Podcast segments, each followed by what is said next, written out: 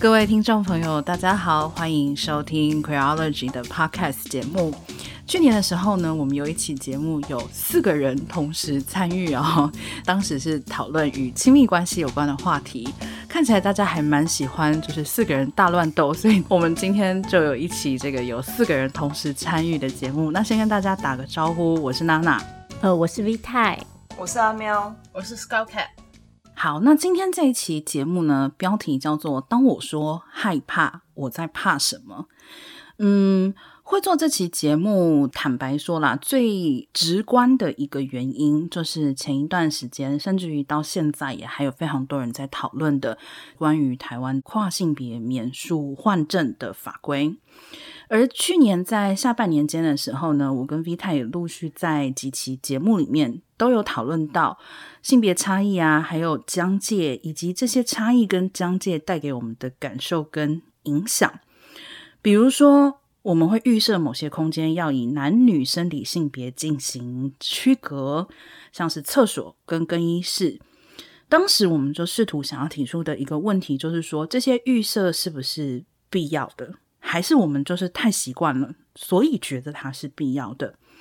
那又为什么这些差异会带给我们特定的感受？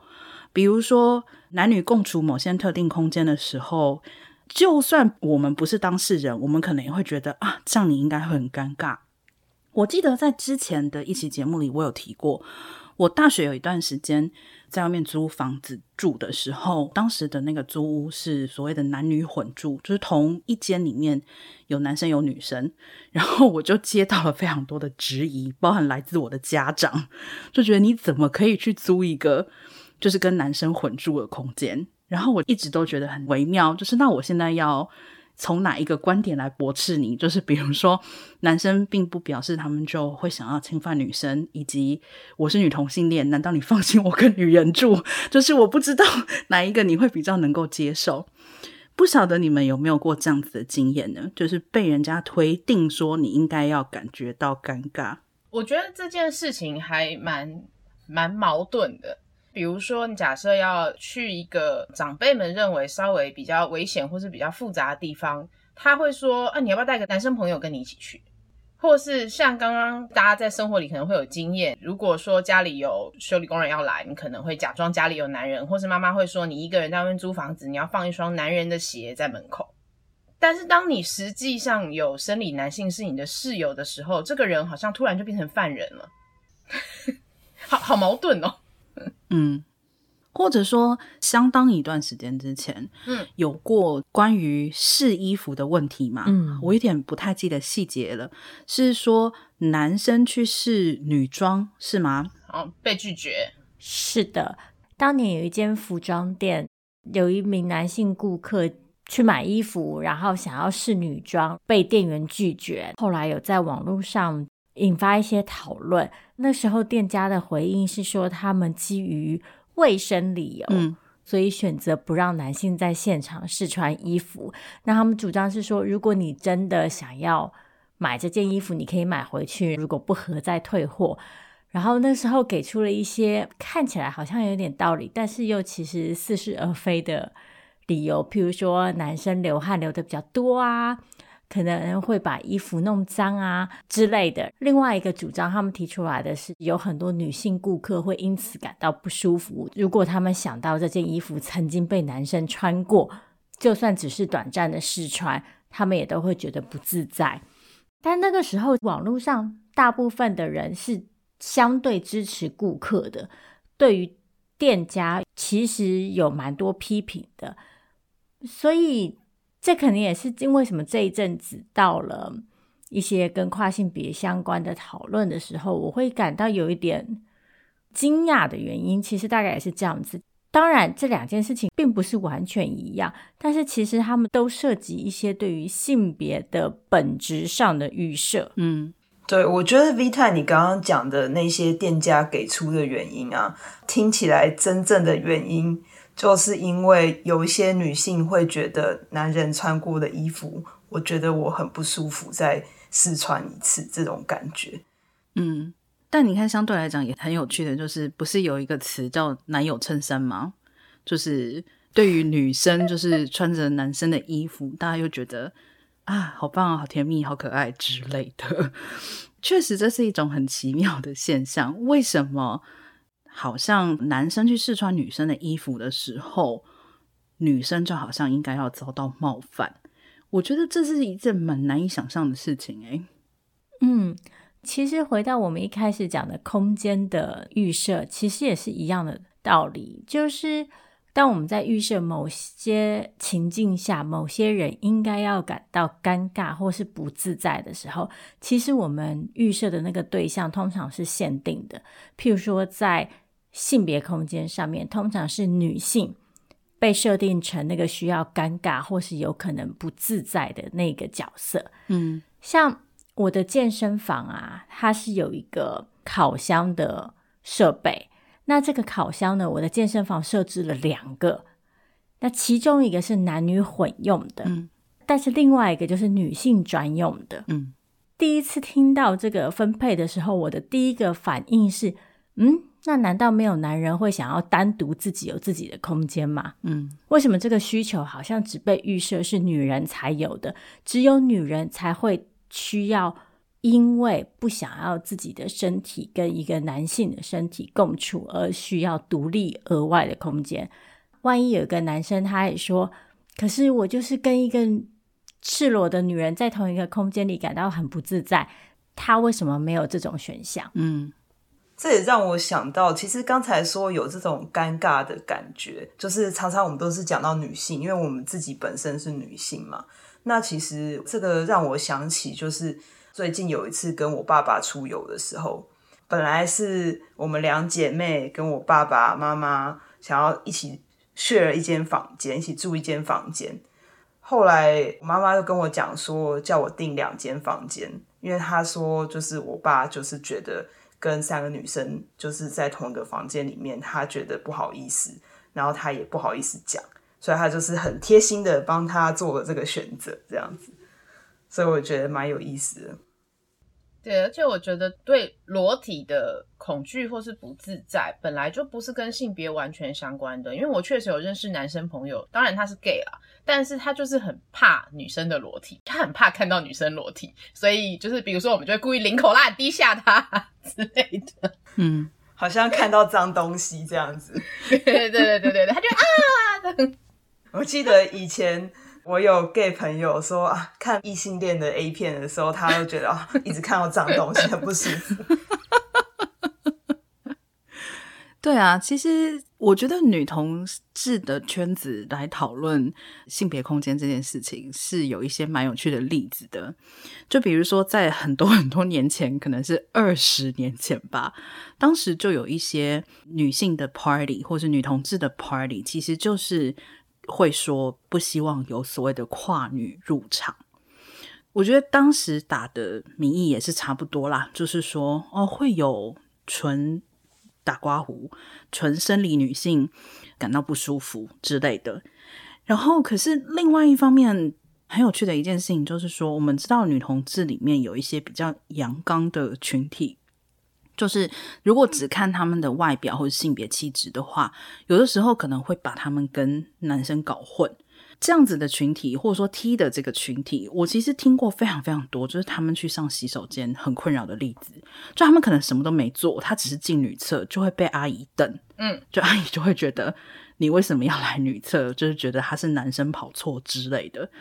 所以一方面我就觉得说啊，难道女同志群体不应该对所谓的这种性别空间的限制最感到反感吗？但是事实证明，女同志当时也还是有就是认为跨女不应该进入就是女同志 party 这样子的声音。我觉得不只是跨女，我记得很多像这样子的活动是限制生理男都不能进去。然后很多人会觉得说，如果我生理男进来，嗯，我感到非常的不舒服。当这些人在跟我叙述这些事的时候，就告诉我说：“哦，我这样子觉得比较安全啊，没有生理男进来。”其实我当下的感觉是：哦，我可以同理这个恐惧，因为我曾经在异性恋的夜店被陌生男子乱摸，就是他引起了我这个不舒服的经验。然后我就觉得说，哦，对，因为陌生男子会进来乱摸女同志，但是其实我理性不不不不，等一下等一下等一下等一下，我在 gay 的夜店也被男人乱摸过啊。对，没错，理性思考就是这样。嗯，对，所以其实我讲完以后，我就会觉得，哎，我怎么会这样想？很奇怪，为什么我会去同理他？不是因为那是一个生理男，而是任何男的，或是他甚至一个我不喜欢女生在乱摸我，都会不舒服啊。所以我觉得这是我那时候的那个反应，我也觉得我自己很有趣，这样子。嗯，所以其实这就要讲到这一次在这个跨性别免术换证的讨论之中，有一些人就会觉得说，我们就是不理解那个恐惧，就觉得说我们是真的很担忧。哦，如果可以免术换证的话，就会使得男生更容易进入女厕啊，然后会危害女性的安全啊。你们不理解我们的这样子的一个真实的恐惧。我自己的感觉是，其实恐惧这个事情很私人啦，就是我不会随便的去说我理解你的恐惧。比如说像我超级怕蟑螂，嗯、那我相信我的对蟑螂的这种恐惧，在不怕蟑螂的人眼里看起来就觉得。是一件莫名其妙的事情，因为我怕蟑螂是真的到达，就是我不愿意打它，我也不愿意看到它。只要有蟑螂出现，我不管是任何尺寸，我只想要离它一百公尺以上。这其实我觉得也反映出了一个问题，就是说我们都会有很多很多的恐惧。那么我们的恐惧是否能够成为政策，或者说是否能够成为要求别人怎么做的一个方针？我觉得这个可能是需要去考虑一下边界的问题了。因为要做这期节目，我跟我的朋友在讨论的时候，我也发现大家可能会预设，可能你平常立场比较呃女性主义啊，或是比较独立的一个形象的人，他们都觉得你不会那么害怕。但其实我发现，大部分的人，像我自己也是，记得我大学一个人如果走夜路回家，我就是可能手上会扣长钥匙，或是扣小刀，因为我会紧张。对，然后或是进厕所，嗯、以前的厕所的环境可能状况比较没那么好。然后如果那个门缝很高，上厕所你会一直盯着那个门缝，因为以前都说人家会从下面伸工具进来偷拍嘛什么的。嗯、就其实这跟你是不是女性主义者，或是是不是独立，其实是无关的。就是你会害怕被伤害的这个恐惧，我觉得在大家身上都是存在的，在女人身上好像特别的明显跟特别的多。嗯。我在想，会不会是因为女性是受害者的这一些呃社会新闻啊，是不是比较多一些？但我我是没有什么数据啊，但是我只是在想说，是不是我们会听到其他的女性说，哦，我今天自己一个人走夜路的时候，有一个奇怪的人跟着我，然后他就裸露他的生殖器官什么什么之类的，然后我们就也开始觉得很恐惧，这样子。是不是因为这样的事件比较常发生，所以我们就会有这些恐惧在？我觉得多少是有影响的，就是这个恐惧啊，像刚刚娜娜提到，有很多人可能会听到我们这样子讨论这件事情的时候，因此觉得自己的恐惧不被同理，或者是当我说啊，我们要去理解自己的恐惧，要去解构自己的恐惧的时候。有些人就会觉得这好像是在指控说他们的恐惧不理性、不真实。其实我不是这样子觉得，我觉得就算一个恐惧的生成来自于一些外在的理由，或者是来自于一些不见得完全合理的理由，有可能是因为某种比例被放大了，有可能是基于某些刻板印象。尽管是这样，也不代表这些感受。不真实，或者是嗯没有存在的必要。譬如说，刚刚阿喵讲到社会新闻造成的影响，我觉得这绝对有。我们的恐惧可能粗略来说可以分成两个部分，一个是事实上长期以来我们确实看到很多，自己也经历很多因为性别造成的不平等，譬如说。性别暴力的受害者确实是以女性为主，所以我们作为女性，确实从小到大都会听到一些非常真实存在的案例，然后非常真实存在的数据，告诉你说，你作为女性，确实在客观上是具有某些弱势的。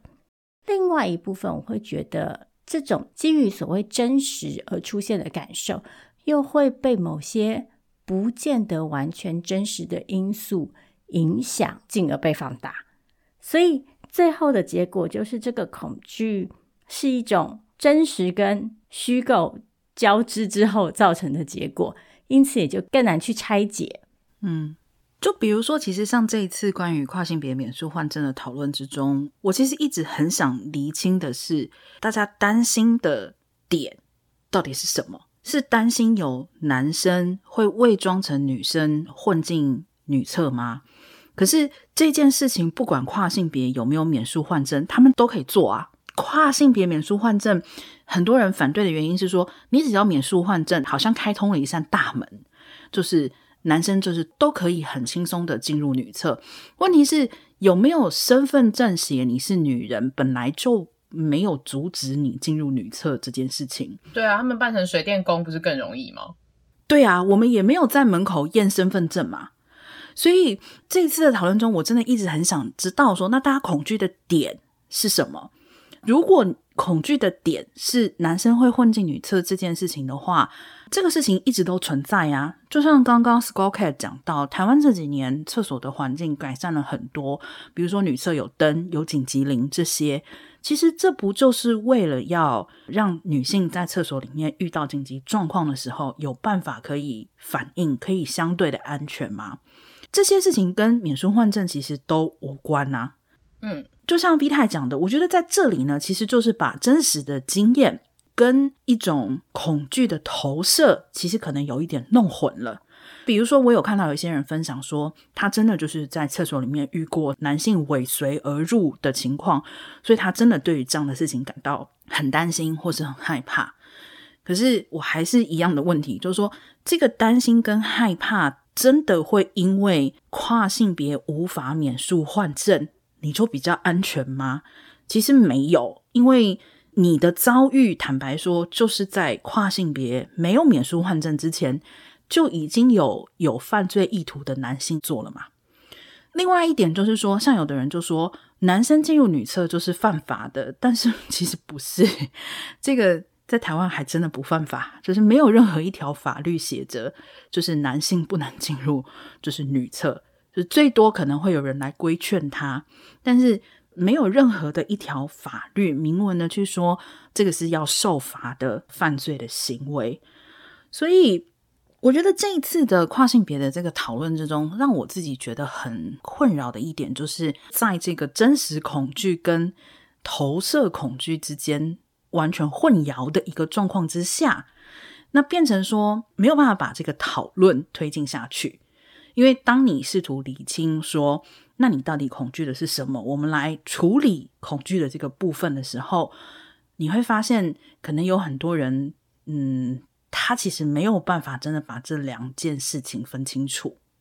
嗯，对。其实在，呃准备这集节目的时候，我自己也有想到说这些我自己的一些恐惧。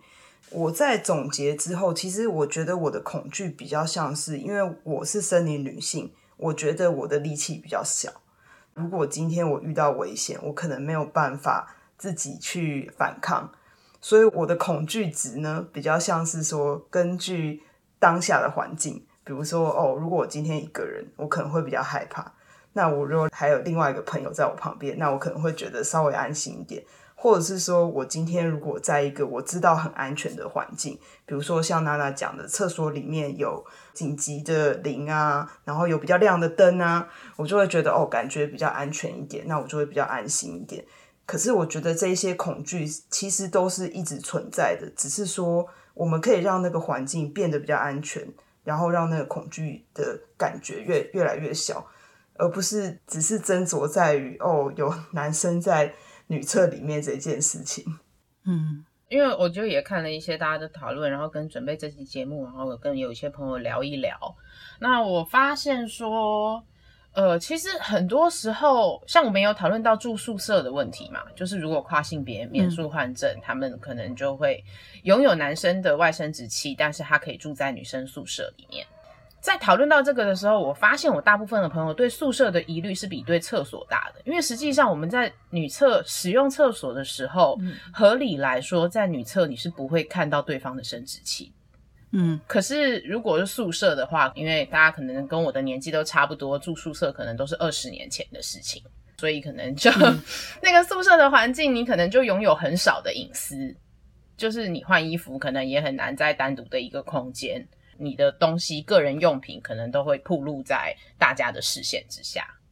但是其实就像现在讲这个走夜路或是厕所一样，我觉得很多事情通过环境的改善，它就可以。让你不那么害怕，对啊，就像回家的夜路，你现在可以打一九九九，说这条路真的超黑的，你是不是要来装灯啊什么的之类，或者是三 C 的进步，嗯，可以让我们一上计程车就记录这个轨迹，其实你就不会这么害怕，嗯，基本上我觉得改善这个环境，提供给每一个人更多的隐私，才是比较合理的方式，而不是拒绝你认为看起来有威胁的人，或是生理男性进入这个空间。是合理的，因为并不是每一个生理男都是罪犯，更何况跨性别女性又不完全等同于生理男。嗯，其实刚刚 Skull Cat 讲的这个也是我这次觉得一直在绕圈圈的一个讨论点，就是说我先不讲说我个人支不支持或是赞不赞成，但是我认为跨性别免术换证跟跨性别是否可以在免术的情况之下入住固定或特定性别的宿舍？这个其实是可以分开来看待的两件事情。嗯，就是说，我会认为，如果你反对或是你不希望有男性的生殖器官进入女性的空间的话，那我觉得其实应该不是反对免术换证，应该是。希望要求必须要手术之后才能进入宿舍的特定空间，或是才能进入厕所。可是你看，所以就又绕回来，我们就再讲回厕所这件事情。嗯，现在进厕所就是跟你的生殖器就是没有关系的一件事情啊。对，跟你的身份证也没有关系。对。所以这个讨论，我每次到最后，我就觉得，其实，在同一个地方卡住了，就是我还是无法辨认到底大家在意的点是什么。就是如果你真的这么介意男性的生殖器进入女性的空间，那其实你应该反对的不是免术换证，你应该是去推广或是要求手术之后才能够进入某些特定的地方。应该是说，现在大家担心的所谓免术换证，就是女性的空间就会遭到大量的男性入侵。其实坦白说，现在就有可能啦，有没有免术换证都有可能啦。其实啊，如果真的要讲回免术换证这件事情，跟它带来的焦虑，其实娜娜刚刚也讲到啊，你觉得你听到的是两个好像没有关联的问题。其实也是，所以我觉得免术换证它现在被包裹在一个情境下讨论，那它但是它其实涉及的主要是两个情景，一个是关于生理上的生殖器官应不应该拿来被作为空间区隔的标准，也就是说，嗯、一个人使用的空间是应该符合他的心理状态，还是要符合他的天生的生殖器官？嗯，第二个，我觉得免术换证之所以会被拿来当一个理由来去跟其他就跟空间使用这件事情做连接进行讨论的原因是，还是回到对于跨性别的想象，就是跨性别是不是真的？嗯，我觉得那个手术的过程可以说服某些人觉得这是对你确实是真的。跨性别，而不只是假装的，就是我觉得我们对于这个跨性别还是有很大的一个误解，是觉得它是一个 temporary，它是一个暂时性的、过渡性的，然后是一个不真实的状态，所以才会产生很多误解，是有些人会去假扮成跨性别，嗯，所以其实这个问题呢，大家就发现我们今天有点绕圈圈，因为其实在很多。思考很多情绪、很多认知，他们其实是就是互相连接在一起的，但是他们彼此之间其实又有落差。可是，在很多讨论里，他们没有办法被很清楚的拆开来，最后就会变成好像，诶，我们到底在讲什么？我们怕的到底是什么？我们在意的到底是空间使用呢，还是跨性别的真实性呢？还是说女性作为一个政治身份应该要被保护呢？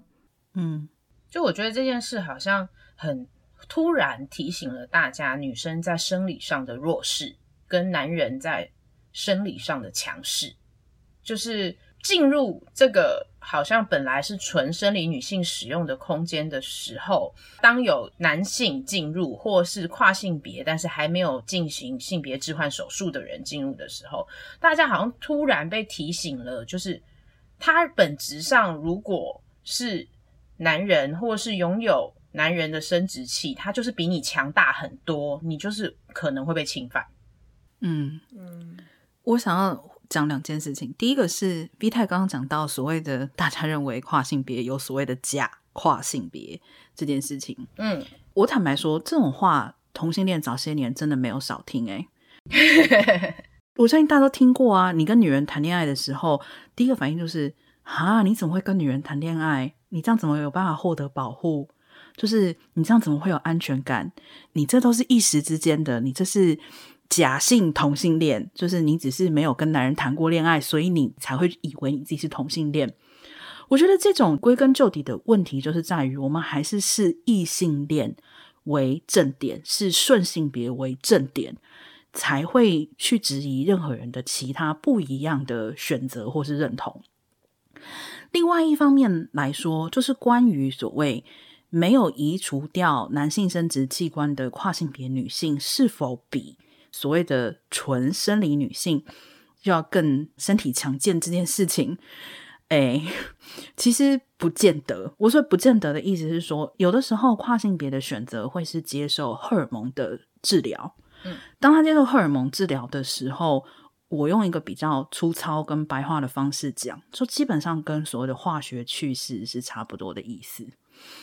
以前 V 太也在节目里面提到过嘛，就是所谓的这个男女性的生理的体能差距，有很大一部分是来自于睾固酮的水平的差距造成的。接受所谓荷尔蒙治疗的跨性别女性，其实她们的睾固酮水平应该是要下降到跟所谓纯生理女性是差不多的一个状况。那问题是，这也显示出其实很多人或说多数人。对跨性别这个族群的了解是不够的，就是大家的想象就是跨性别就是跟所谓的手术是绑定的，但是事实上手术这件事情对很多的跨性别来讲并不是一件必要的事情，重点是你对你的身体是否感到舒适，是否符合你自己的认同，而且再往下讲一件事情，就是说像我们现在会很自然的去说。就是有所谓的生理男，就是有所谓的生理女，哎，反正我们就是看生殖器。可是事实上，在出生的小孩里面，有相当的比例，他们的染色体并不是 XX 或是 XY，就是其实有很多其他的可能性。然后再者就是说，也并不是所有的人在一出生的时候，他的生殖器官其实就符合我们所说的就是这个二元的性别分类。我觉得是因为我们已经太预先的去设定，就是说，哦、呃，只有这两个选项，就觉得所有的人都只能有这两个选项。可是我觉得，如果我们从小被教导的，就是大家就有四个选项或者五个选项，可能我们现在也不需要在这里讨论这个问题了。对，我们好像比较难接受模糊地带，就像之前我们在讨论的时候，娜娜其实问过我，因为我是做餐饮业的嘛。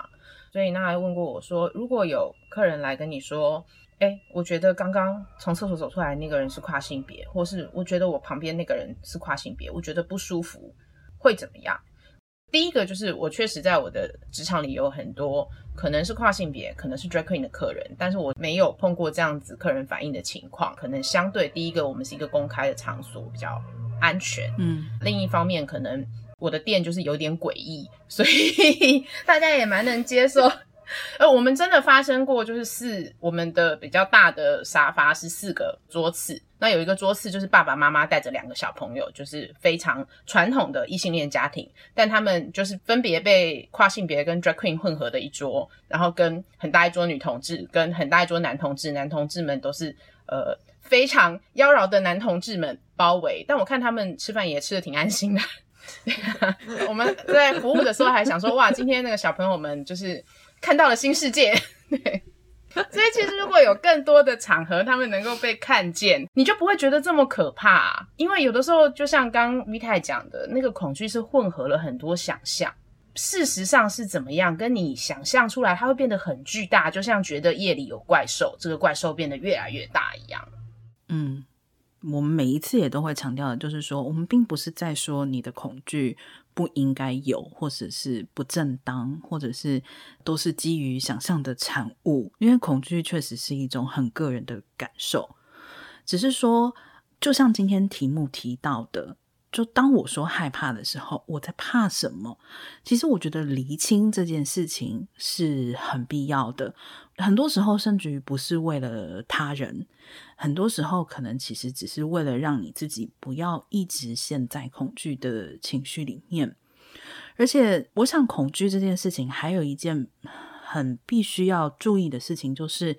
它很多时候就会被操纵成对。特定群体的管制，这个我们以前也聊到过嘛，就是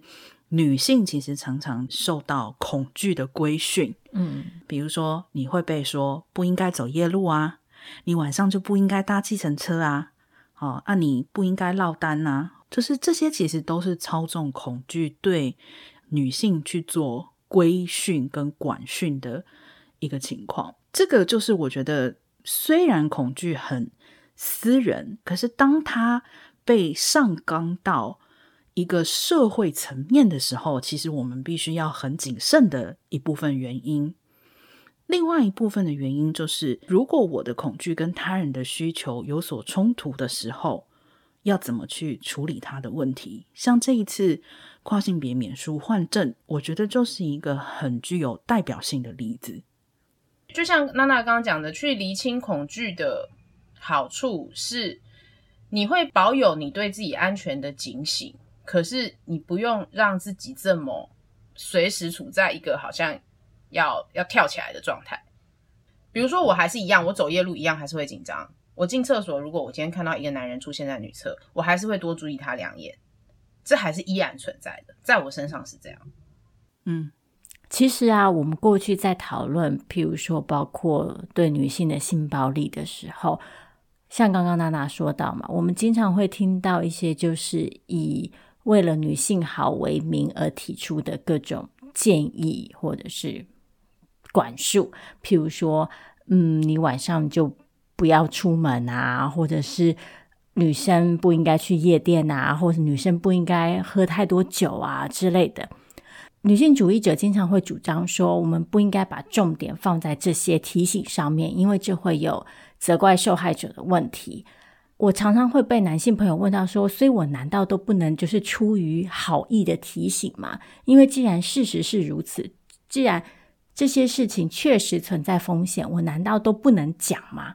我一直以来的态度是，当然不是说你不能讲。像我们刚刚彼此也都分享了，作为个人，我们其实都会根据自己的经验，根据自己对于。风险的诠释，根据自己对环境的判断，去培养出一些个人的对策，或者是我会喜欢把它称作为生活智慧。譬如说，你上计程车之后，就把手机拿出来，然后假装打电话，或者真的打电话，跟电话线那另外一头的人说：“诶，我上计程车了，我大概半个小时之后会到家。”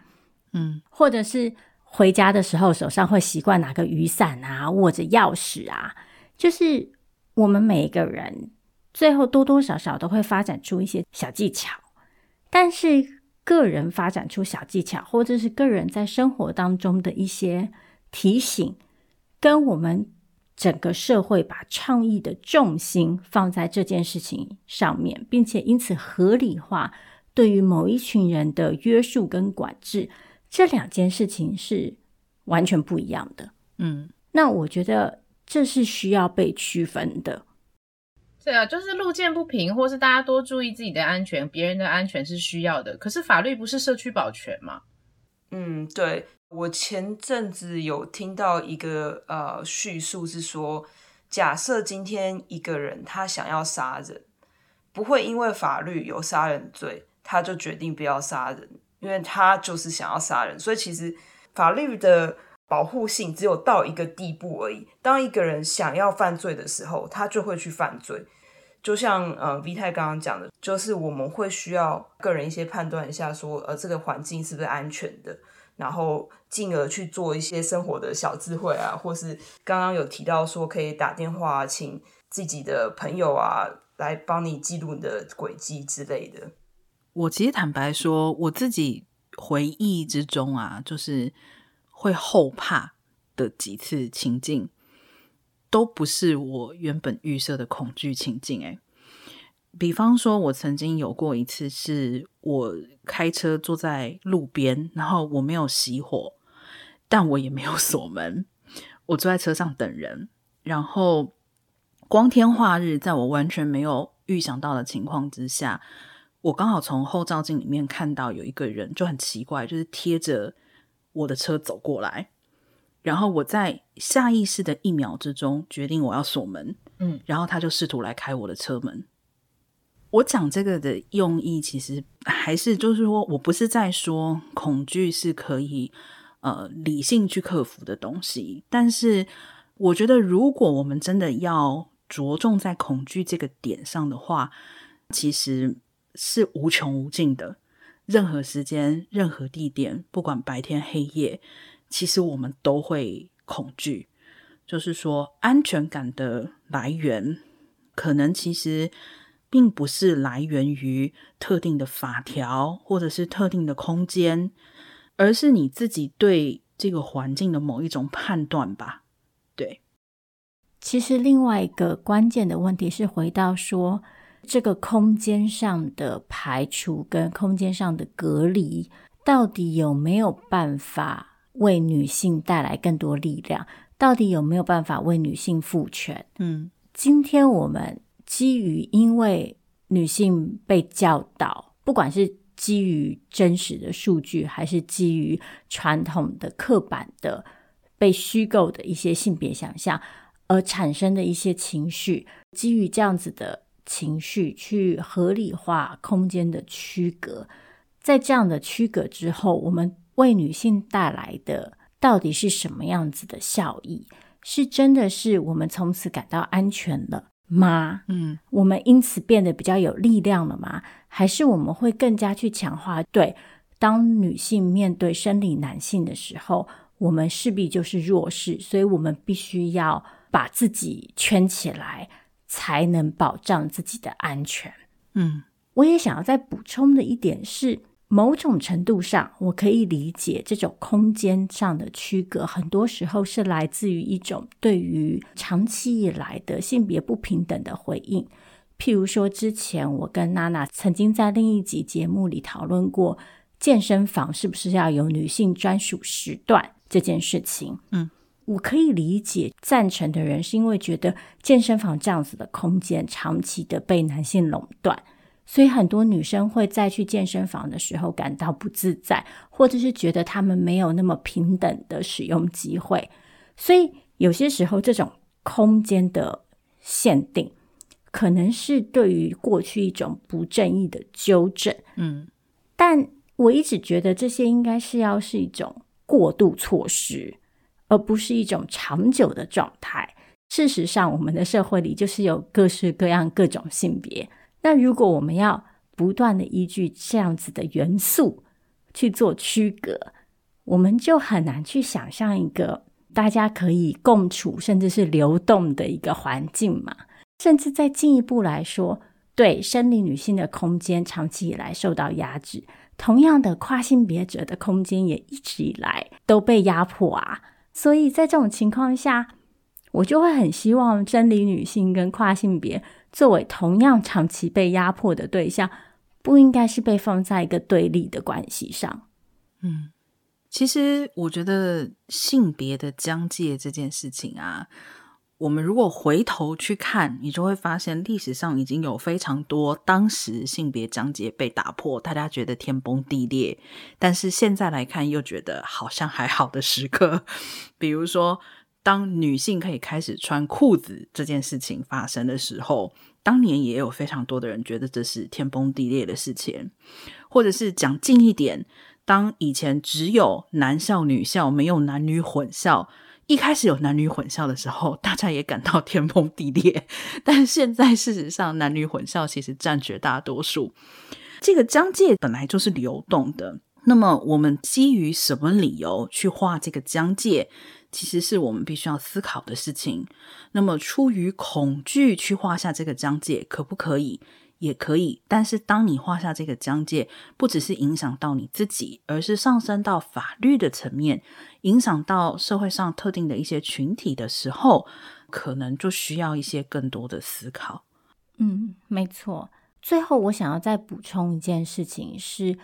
空间的流动，或者是不以生殖器官作为区隔空间的唯一标准。很多人会以为这好像只对跨性别有好处，但其实不是。我觉得空间的流动，或者是更性别中立的空间，其实是对于每一个性别的人都有益处的事情。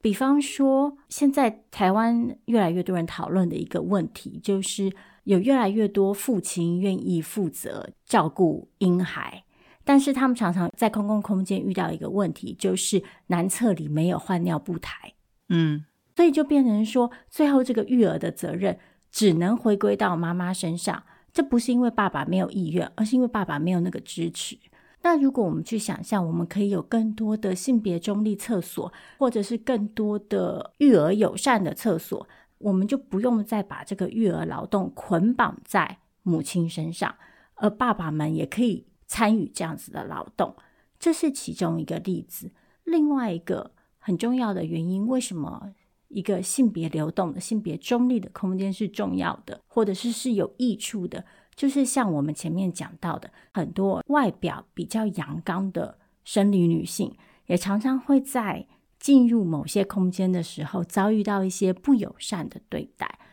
所以，其实我们就可以看到，在跨性别这个议题上面，很多时候涉及的是一种父权社会里的性别监管。就是哪样子的样子才叫做女人？你要怎么做一个女人？这样子的性别监管，嗯，不会只发生在跨性别女性身上，而是会被用来管理每一个女人。所以每一个女人都会被赋予一套固定的标准，就是你要符合这些、这些、这些、这些条件，你才是一个女人。所以去打破这个想象，从空间开始也好，从其他的事情开始也好，去打破这个想象之所以很重要，是因为唯有如此，我们才都不用受到这些规范的限制。